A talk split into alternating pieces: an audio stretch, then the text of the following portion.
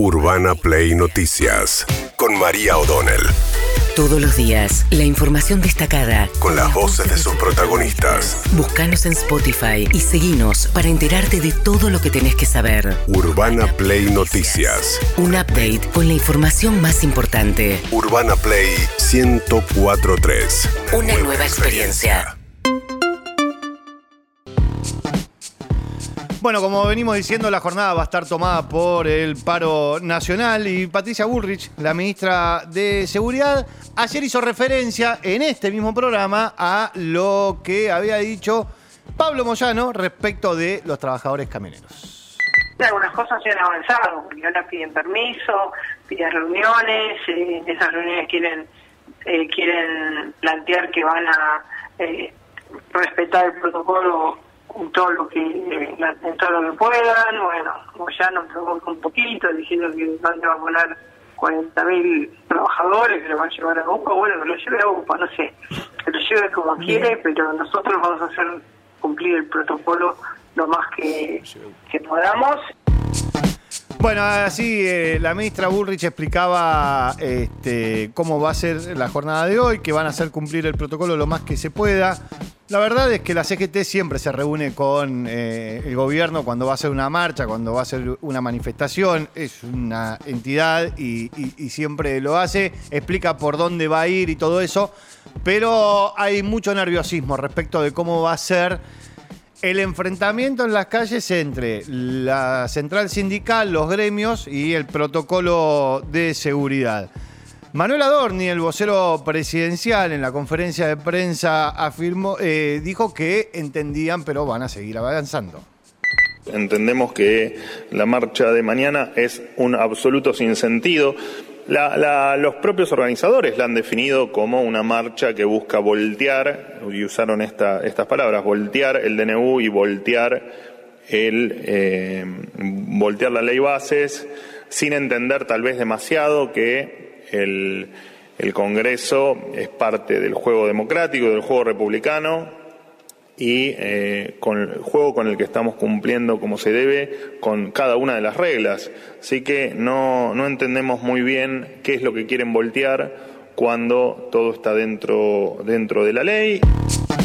Bueno, el gobierno eh, obviamente lo que dice es que no tiene sentido que la CGT haga esto. ¿Por qué? Porque es un proyecto de ley que eh, se está trabajando en el Congreso y que eh, así está planteado en la división de poderes y en la democracia. Bueno, la CGT lo que le responde es que la parte de la democracia también es que aquellos que no están de acuerdo se lo manifiesten y así se lo hizo saber este, Andrés Rodríguez, secretario general de UPCN.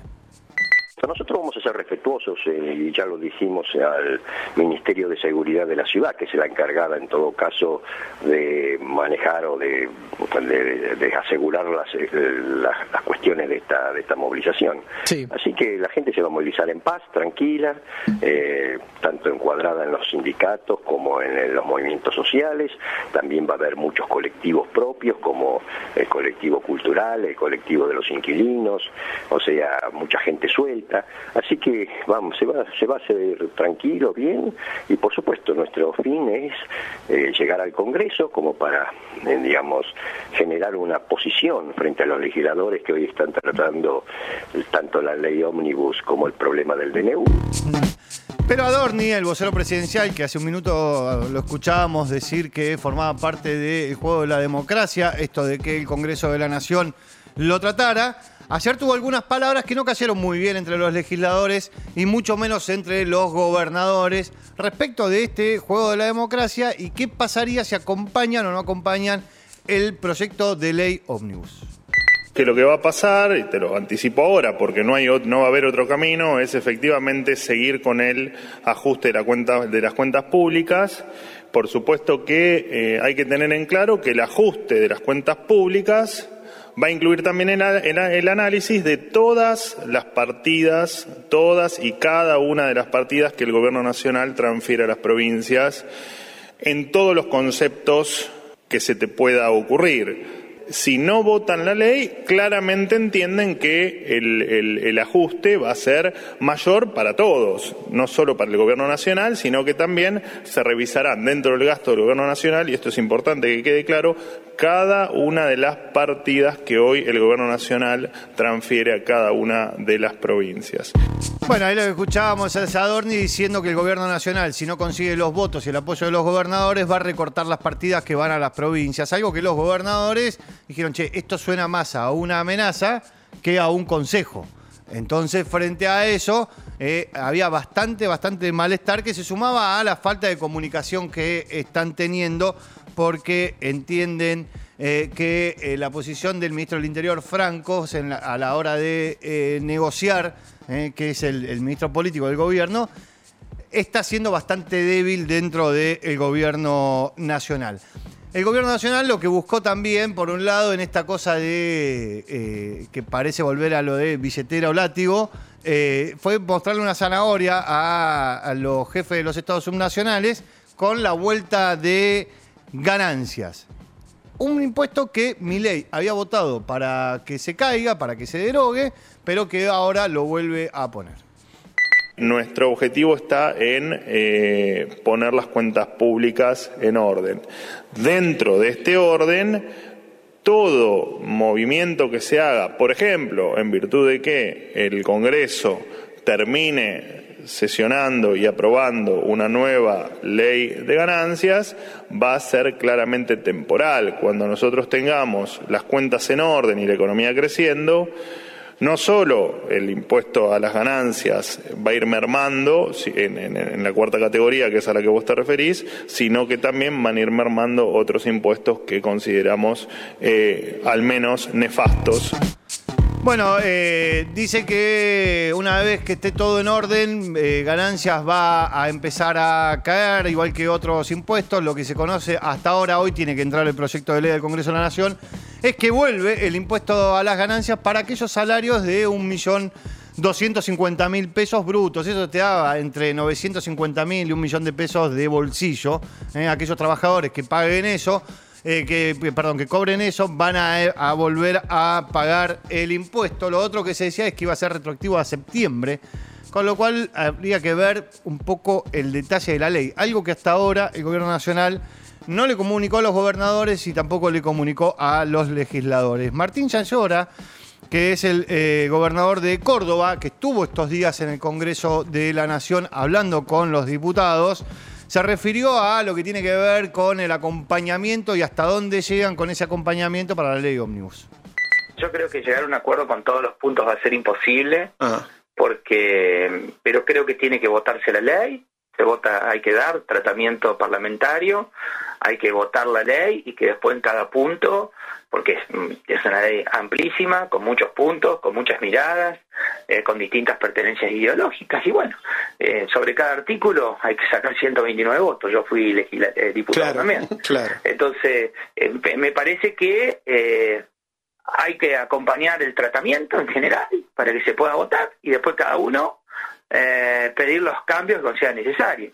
Por ejemplo, en mi caso, IPF me parece estratégico, bueno, ahí el gobernador de Córdoba hablaba de IPF, una empresa que quedó fuera de la discusión en estos cambios que negoció el gobierno eh, nacional con la oposición. No le gusta que se use la palabra negociación como si fuera algo de una especie de un toma y daca. Pero en realidad lo que sucede es eso, es una negociación, es vos buscas el apoyo y te dicen, bueno, mira, yo te apoyo hasta acá, a esto no te, no te, no te acompaño. Bueno, vos decidís entonces si te vale más el apoyo que te ofrecen hasta ese punto que seguir avanzando con otro, con otro tipo de articulado. Eso es una negociación y no tiene nada de malo. Ahora, la realidad es que los bloques de la oposición, de los denominados dialoguistas, no están todos en línea, no están todos conformes e internamente también se muestran bastante resquebrajados. Martín Tetaz, diputado de la Unión Cívica Radical, hizo referencia a lo que es el cambio en eh, la fórmula para el pago de jubilaciones. La fórmula pone un piso. Y la ventaja de ese piso es que ese piso, cuando la inflación baje, como está prometiendo el gobierno, si efectivamente baja, ese, ese, ese piso va a ser mucho más alto.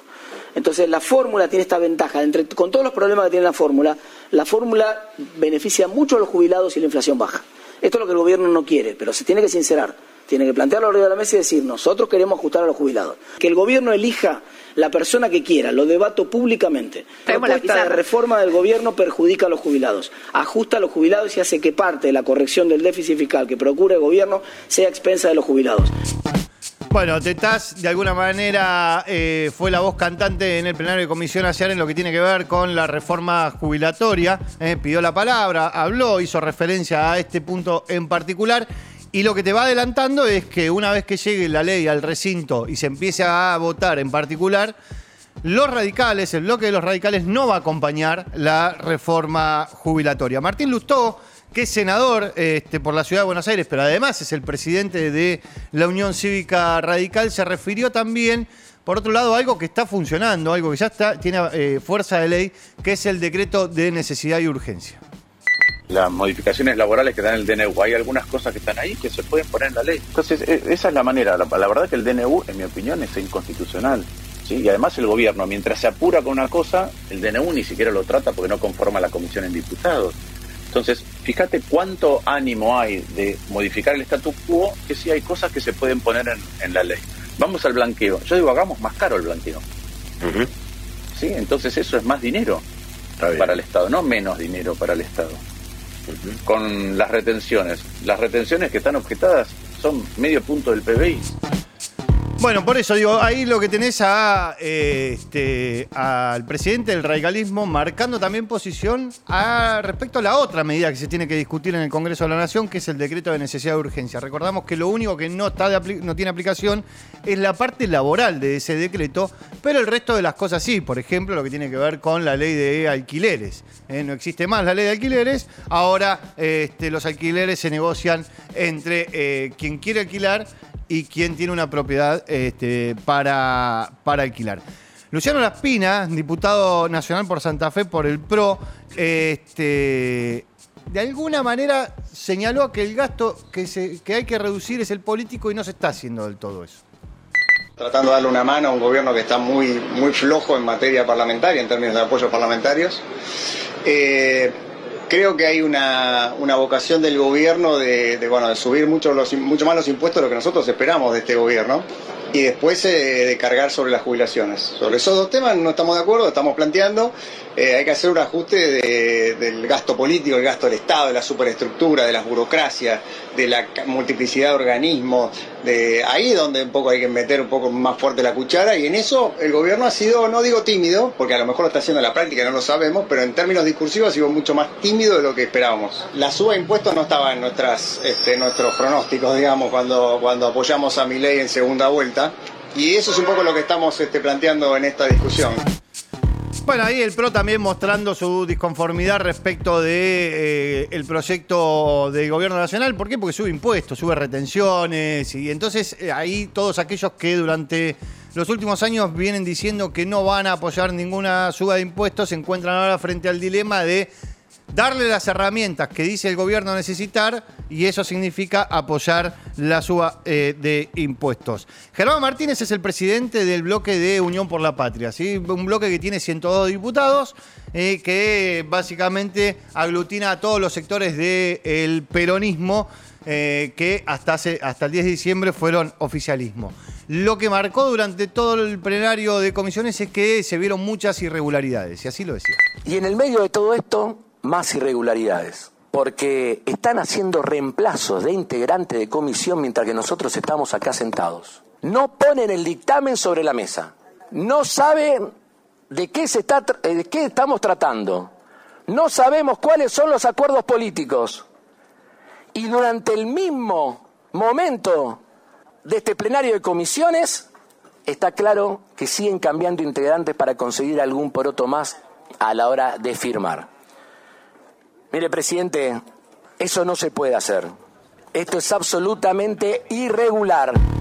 Bueno, Martínez este, viene reclamándole a la presidencia del plenario de comisiones, al oficialismo, que de alguna manera respete eh, lo que tiene que ver con el reglamento de las comisiones, que no cambie a los miembros mientras están discutiendo. Ayer lo que eh, empezó el plenario de comisión eh, muy, muy tarde.